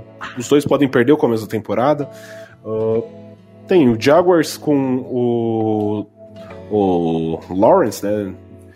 Que... Tentando se reestruturar ainda. Exato, tentando se reestruturar, um quarterback é... novato. Você não pode Red botar muita. Novo, é, você não pode colocar muita pressão em cima disso e um time que tá. Não tá exatamente num rebuild, tá numa. Assim, eles estão implodindo, né? Nem começaram a reconstruir, parece, o, o, o, Houston Texans. Então, você faz essa comparação com essa divisão, ou uma divisão da, na leste que tem um Jets extremamente fragilizado, tem um Bills que é um time forte, mas também tem a questão que a gente já trouxe em outros momentos, da questão do Covid, ele é um dos times que mais vão vai ter essa, essa polêmica principalmente com, com relação ao, ao Josh peça, né? Allen né? e, o, e o Cole Beasley, Cole Beasley. que está sendo o grande chamariz na questão contra a vacinação. E tem também um Patriots, que Patriots. ninguém sabe direito como vai estar, tá, se vai ser o Mac Jones, se vai ser o, o Ken Newton. Mas já Ou é seja... um Patriots diferente do último ano, né? Eu acho que já é um time que você. É, o Patriots sempre é um time que você acaba se preocupando um pouco. Porque tem um Bill Belichick, né? Mas esse ano vem mais reforçado, né? É um então, diferente do último ano. Eu considero as duas divisões mais fortes elas se enfrentando. Até por isso, assim, ah, será que todos os times vão terminar positivo, né? Ou pelo menos com oito vitórias? Eu acho um pouco improvável exatamente por esses confrontos. Muito você vai já se matar dentro da sua divisão, ainda você vai pegar uma divisão muito, muito competitiva, né? A AFC uhum. Oeste. Então você tem aí basicamente 10 jogos que você vai ter de adversários muito fortes. Então, em algum momento vai acabar tendo uma sequência de derrotas e algum desses times, então eu acho difícil ter todos eles acima de 50%. É, o ano passado foi uma temporada boa para conseguir boas vitórias, né? Que você pegou, como você falou, essa divisão que estava bem bagunçada aí da FC South, né? Mas é como você falou, eu acho que o, o calendário do Browns ele tá do, dos, dos times da FC Norte, ele é o que de certa forma é o mais tranquilo. O do Bengals é mais difícil que o do Browns. O do Steelers é o primeiro mais difícil da liga. E o do Ravens acho que é o segundo ou terceiro, e o do Bengals é o sexto, se não me engano. O do Browns é o nono mais difícil na liga, no geral, né? Então.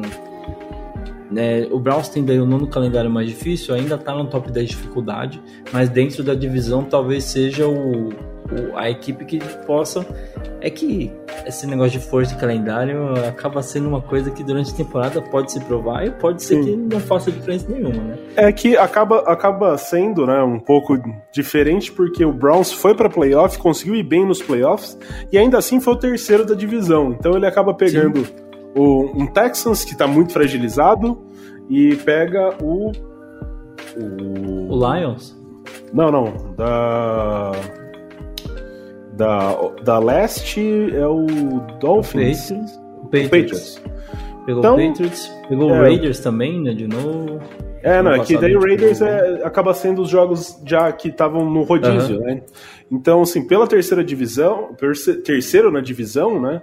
Você acaba pegando um Texans e um Patriots que, pô, se você for comparar, acaba sendo um pouco mais acessível. Até por isso, uhum. acaba colocando a força de calendário do Browns um pouco mais para baixo, por mais que ele tenha ido bem nos playoffs.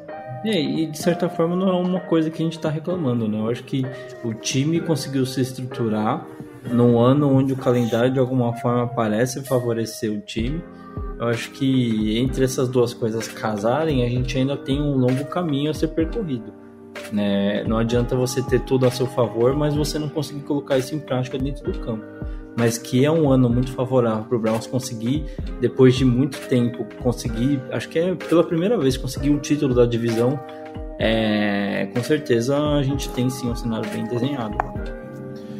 Então, Weber, é só trazendo aqui, né, também, é um pouco o foco do, do nosso podcast é o Cincinnati Bengals, a gente queria saber um pouco da opinião claro. de você.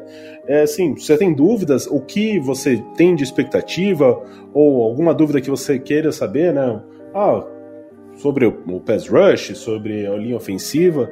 Uh, quais são as, uh, não as suas expectativas, né? Mas o que as impressões que você tem desse time e daí a gente tem uma conversa a respeito do time, né? Que é o tema desse nosso podcast. Claro, vamos lá, vamos falar desse rival tão querido que leva as mesmas cores e que teve o mesmo o mesmo ícone que o nosso querido Brownzão, o Paul Brown. É, cara, acho que a gente acabou de, alguma forma acidentalmente até falando bastante sobre o Bengals, né? A, a, passei um pouco do que eu imagino do time para essa temporada, mas eu tô muito de alguma forma curioso para ver como esse ataque do Bengals vem para essa temporada Quero ver o, o Burrow protegido de alguma forma, como é que ele vai sair, porque a gente sabe que ele, dos últimos QBs que foram draftados, ele era um dos que tinha o teto mais alto assim de produção, né? Uh, ainda faltavam algumas peças para ele poder ter um potencial melhor, né? Esse potencial explorado. Eu acho que essas peças estão chegando. É, quero muito ver como é que ele vai se sair num segundo ano, né? Voltando de uma lesão, que eu acho que complica um pouco, uma lesão chata no joelho, que para QB é chata essa lesão, né? Mas é, eu acho que tem tudo para ter um bom ano. Acho que a minha dúvida ficaria mais com relação a, a, a essa, se a defesa que o Bengals já tinha, uma secundária muito forte no ano passado, teve algumas peças que foram embora, é, mas como o time conseguiu de certa forma, tentar manter um ponto de, do time que era muito do que a gente viu na, na, temporada passada foi a defesa do Bengals conseguindo fazer com que o time tivesse bom, bons momentos, inclusive no jogo que ganhou dos Steelers, a defesa teve uma atuação perfeita, né? Acho que muito motivado também pela raiva, é claro, mas é, teve uma atuação muito boa naquele jogo que me chamou muita atenção. Como é que vocês veem essa defesa do Bengals vindo para essa temporada? É, o Bengals, né, na última temporada sofreu um pouco com lesões, né? O Trey Waynes é, ficou fora da temporada é, inteira. Ele que nessa temporada, nesse momento, está lesionado, provavelmente vai perder uh, as duas primeiras semanas no mínimo, ou pelo menos o primeiro mês de temporada. É, tinha lesões do DJ Reader no meio da linha, o o Dino Atkins, ano passado, teve problemas em se manter saudável. Então, o time acabou trazendo muito uh, reforço né, para essa linha defensiva. E a gente consegue ver nos jogos de pré-temporada, como eu disse, não, eu acho difícil você avaliar, nossa, Fulano foi bem. Teve jogos que teve o, o Joseph Osei, que foi bem, e se machucou depois. É, teve, mas você consegue ver, ó, ele foi bem, daí teve o, o Khalid, o Karim Khalid, Khalid Karim, agora eu tenho dúvida qual é a ordem do, dos nomes, que foi muito bem no jogo contra o, o, Dolphins. Então, assim, o time hoje realizou, né? A gente está gravando no dia 30, realizou uma troca do Billy Price, que era um, um center, pelo. BJ Hill. BJ Hill. Eu vi que é, essa troca que... foi bem comemorada pelos senhores, inclusive, né? Ah, é, é, que assim, você trocar o seu center reserva por alguém que pode colaborar, né? Ainda mais assim, como teve a lesão do Osei no. Uh, então você vai ter, você precisaria de um reforço no pass rush, então acaba sendo interessante. Você traz mais um jogador. É, o time teve, trouxe Ken Sample no draft, trouxe o o rapaz do miolo da linha lá que carrega o Joe Burrow num braço só, que fecha bem os buracos. Tyler Shelby. É, exato. Então, você vê assim, o time tem mostrado algumas peças muito boas ali na, no, no, na linha defensiva. Os linebackers estão é, se desenvolvendo, né? Um corpo bem jovem, né? Tem o Logan Wilson, o Akin, o Gator Davis, uh, que tá, e os dois estão indo para o segundo ano.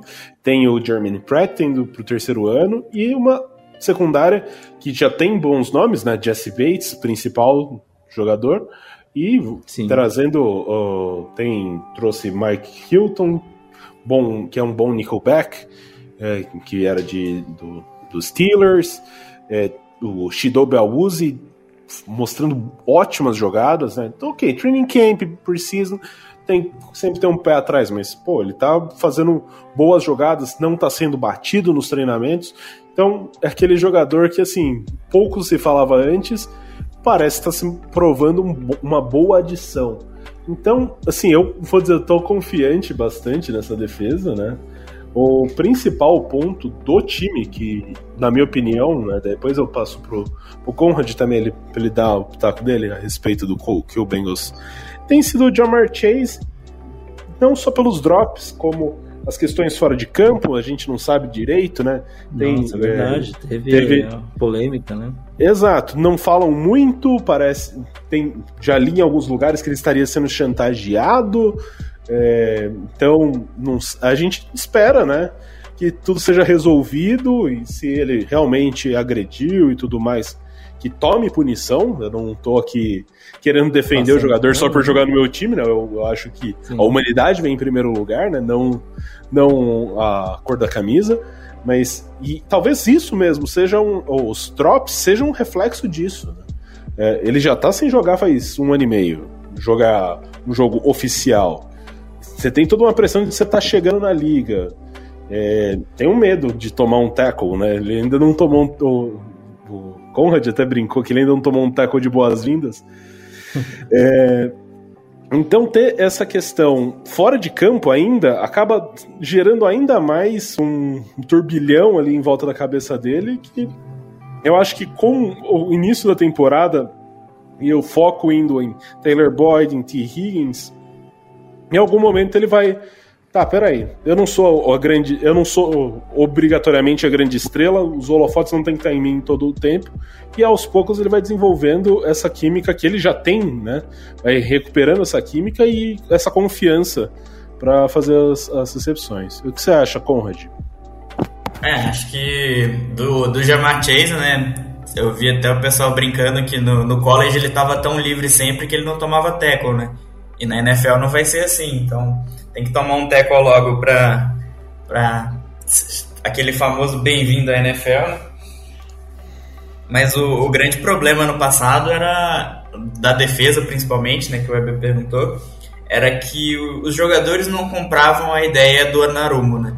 Então os jogadores não queriam desempenhar o esquema tático dele, inclusive teve aquela confusão toda com o Dunlap, né, que não queria voltar para marcar e saiu brigado do time e tudo mais. E durante a free agency e o draft, os jogadores que vinham para a defesa, a gente olhava e via que era a cara do Anarumo ali. Então, tipo, eram jogadores que iam encaixar muito bem no esquema. A gente até brincava que o Anarumo estava sorrindo de orelha, orelha a orelha no, no, draft. Então, esse ano não tem mais desculpa. Se a defesa não, não performar bem, a culpa é do Narumo, né? Não tem desculpa de falar que não tinha jogador, que o elenco não, não era o suficiente, e a culpa vai ser só dele. E tem até uma coisa que a gente chegou até a comentar no nosso na conversa que a gente teve anteriormente, que é essa talvez uma das coisas que eu ainda tô esperando para ver o que, que o, o Bengals vai fazer, que é com a renovação do Bates, né? Que é um cara que faz muita diferença nessa secundária de vocês e que se continuar dando sopa assim, eu vou dar uma ligada pro Barry para ele dar uma conversada com esse rapaz aí. A do, do Bates eu tô tranquilo, vai ser renovado. O, o agente dele, eu esqueci o nome da, da agência lá que ele trabalha, ele sempre tá dando aqueles flash nos contratos, né? Sempre é um dos caras é que renova. House? É, é um dos caras que sempre renova os maiores salários lá, então. então acho que ele tá só esperando todo mundo renovar para sair como o safety mais bem pago. É, vai ser uns 20, 22 milhões por aí, por temporada, eu chuto. Mas é um cara que vale, né? Faz muita diferença. Eu gostava muito do, do William Jackson também, que saiu. William Jackson III, é esse o nome dele? Isso, isso. Eu gostava também, mas eu quero Washington. que se exploda agora depois que falou mal do time. É, então, Não, aí... e, e, o Jesse Bates é, é, um, né, uma informação curiosa, mostra o, a qualidade do Bengals em escolher jogadores ali no, no range ali da segunda rodada, né? Então você tem o John Mixon, que veio dali, vem, tem o T. Higgins, tem o Jesse Bates, Uh, um pouco mais para trás você vai ter um Giovanni Bernard. Então o time costuma ter essa, essa qualidade né, em escolher no, num pique que não é tão tranquilo. Né, que assim, você, ah, escolher na primeira rodada todo mundo escolhe. Você escolher no começo da segunda, o time tem. O Tyler Boyd também, acho que foi escolha de segunda rodada, se eu não me engano. Então acaba sendo assim. Vai, né, uma tendência, vai que Jackson Carman né, uh, mantém essa, essa, essa sequência de boas escolhas na, na segunda rodada do, time, né? E assim, é, como a gente falou quando a gente estava falando ali de dos, dos times da divisão, o Bengals tem um futuro assim, um potencial muito grande de crescimento, né? Um time que tá, já conseguiu achar um QB, que a gente sabe que é o ponto de partida para qualquer time na NFL. Tem uma defesa muito bem estruturada que você ainda precisa de algumas peças para se tornar uma defesa é, muito sólida, mas já é um, um, um, corpo defensivo muito bom. Talvez ali algumas peças no ataque, né, tendo uma, uma linha ofensiva que protege mais o QB, é um time que é, é em dois, é, em um, dois anos pode realmente voltar a brigar aí pelo título da divisão com certeza, né? Uh, é, hoje eu... com esse potencial muito forte. Hoje eu tava fazendo aquela previsão dos 53 e pelo que eu vi aqui, o Bengals vai continuar com nove rookies no, no elenco no 53. Então, se conseguir colocar esses rookies para produzir num ano, é uma boa fundação para os próximos anos. Né? Você ter esse tanto de rookie conseguindo produzir já. E com relação a rookie, né? Falando em rookie, só dando aí uma uma alfinetada na mídia que adora falar do Bengals e tudo mais. É, o Bengals é, sofreu um sec em toda a, a pré-temporada e aparentemente o, o offensive tackle havaiano, né, o Penny Swell, também não, não teve o grande desempenho nessa pré-temporada. Ok, pré-temporada, não dá para avaliar muito mas todo mundo falava, não, porque tem que escolher e tudo mais. O Bengals acabou dando o crédito né, no Frank Pollock. Aparentemente, nesses três jogos, ele, a equipe mostrou uma qualidade. Lógico, você tem que esperar começar a temporada para você ter um diagnóstico mais é, definitivo, mas uns indicativos mostram que a equipe fez uma aposta certa, só falta agora o Jamar Chase pegar as bolas para realmente a escolha ter sido uh, uma vitória, né? Assim, você escolheu um pick certo e conseguiu ajeitar o resto da linha ofensiva só com uma contratação de free agency e com a contratação de técnico novo. Mas até sobre o, o, Chase, é importante ressaltar esse ponto que você trouxe, né? É, ele passou um ano sem jogar, E quando voltou a jogar já é na NFL, né? A gente não tá falando de college, a gente não tá falando de é, CFL, a gente tá falando da NFL que tem um nível altíssimo. Então é assim, por mais que a gente brinque, por mais que a gente veja muitas críticas, é natural, era natural talvez de se esperar que ele tivesse dificuldade justamente por estar sem ritmo. É, você treinar é diferente de jogar, tanto que a gente vê que nos treinos ele vai bem até, mas o problema acaba sendo nas situações de jogo, né? Acho que é, ainda tem um pouco dessa, talvez essa questão do nervosismo de um novato, mas principalmente o cara que está sem tempo de jogo, né? Acho que isso vai, talvez ao longo dos jogos ele consiga ir se soltando um pouco mais, pegando um pouco mais de, de ritmo e sofra cada vez menos com essa questão e possa ali de alguma forma explorar esse esse entrosamento que ele tinha com o Burrow na época da faculdade, né? É, e, e, também se a gente lembrar, ano passado estavam falando do Justin Jefferson também, que estava com problema de drop. E olha a temporada que o cara foi tendo. Voando, né? É, e, e, também tem a situação de que provavelmente a CT tá ali na cabeça dele falando, mano, se protege, você não pode machucar na pré-temporada. Então, às vezes, o medo do cara de tomar tackle tá nisso, né? A CT batendo muito no, na cabeça dele ali que ele é, é a primeira pick, então não pode machucar no draft, né? E acaba sendo uma faca de dois grupos, né? Porque ao mesmo tempo que ele precisa das, da, das reps ali na, na pré-temporada, ele tem que ser um cara que vai ficar bem para jogar a temporada, porque ele é, como você falou, a primeira escolha, né? Então fica aquela coisa, ele precisa jogar, mas precisa se proteger, talvez realmente confunda a cabeça do novato mesmo.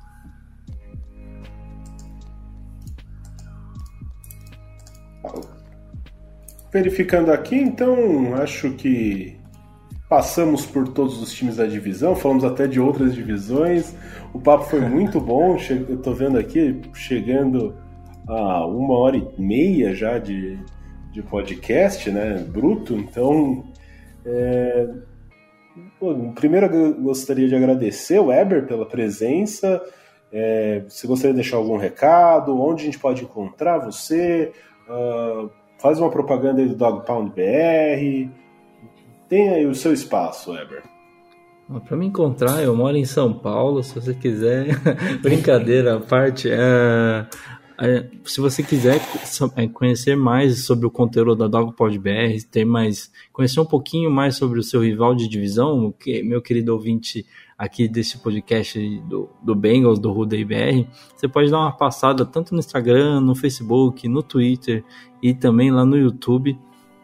É, como arroba DogPodBR. É, a maioria dos canais que você tem, você vai, é, que a gente tem, você vai encontrar dessa forma, a não ser lá no Fambonanet, que é a nossa casa aqui de conteúdo. Você vai encontrar no Fambonanet barra DogPodBR as, as matérias que a gente está fazendo também. Se você quiser escutar os nossos podcasts por lá, fique à vontade, tá? Nas redes você vai me encontrar no Instagram como Eber87 e no Twitter como Eber é, e Barros 87, né? Meus, meus perfis estão meio bagunçados ainda, eu não consegui deixar tudo padrão, porque por mais que Eber seja um nome difícil, tem muito Eber por aí usando os nicknames possíveis, né? Então acabou que não deu para padronizar tudo, mas a gente tenta aí sempre que dá no Twitter, principalmente, colocar as notícias, tudo que tá rolando, até de curiosidades, coisas bonitinhas, coisas legais sobre o Browns a gente vai postando lá, mas o foco todo acaba sendo lá no arroba da UPodBR.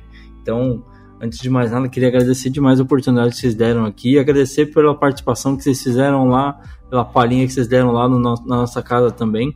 E vamos aí ao longo dessa temporada, enquanto a gente conseguir fazer de conteúdo conjunto aí, para beneficiar, é claro, os torcedores de, de Bengals, os torcedores de Browns, com o melhor conteúdo possível ao longo da temporada, falando de futebol americano.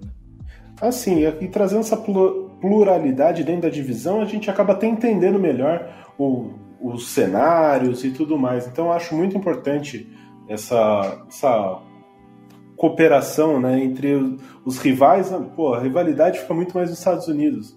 Por mais que sejam jogos que a gente tenha né, uma repetição, uhum. eu acho importante essa, essa colaboração para a gente conseguir entender e verificar como que está certinho a divisão. É, falando de jogo em si, se a gente sentar pra assistir jogo lado a lado, o bicho pega, né? Mas fora de campo não tem problema não. A gente conversa, tá tudo certo. E aí, Conrad, quer deixar algum recado para os nossos ouvintes? É, vamos interagir aí no RudeiBR, estamos lá sempre criando conteúdo, tanto no Twitter e agora também no Instagram. E a gente também tem um grupo no WhatsApp, se você quiser interagir com outros torcedores do Bengals, achar que tá sozinho aí no Brasil. Tem um grupo bastante cheio, de vez em quando tem umas discussões acaloradas, eu deixo um pouquinho de lado lá. Mas é, é, tem bastante gente interessante lá discutindo bastante sobre o Bengals, então quem quiser entre em contato com a gente aí que tem espaço para todo mundo. Essa é, você... parte de treta no grupo do WhatsApp é padrão pelo jeito, viu? Putz, é, eu gostaria de agradecer a todos, né? Primeiro o Weber por ter é, aceitado o convite, é, todos que ouviram nossa primeira edição, a gente está chegando na nossa segunda edição, tentando trazer o melhor do conteúdo do Cincinnati Bengals aqui em solo brasileiro. Eu sou Ricardo Mossi, agradeço você ter ouvido até aqui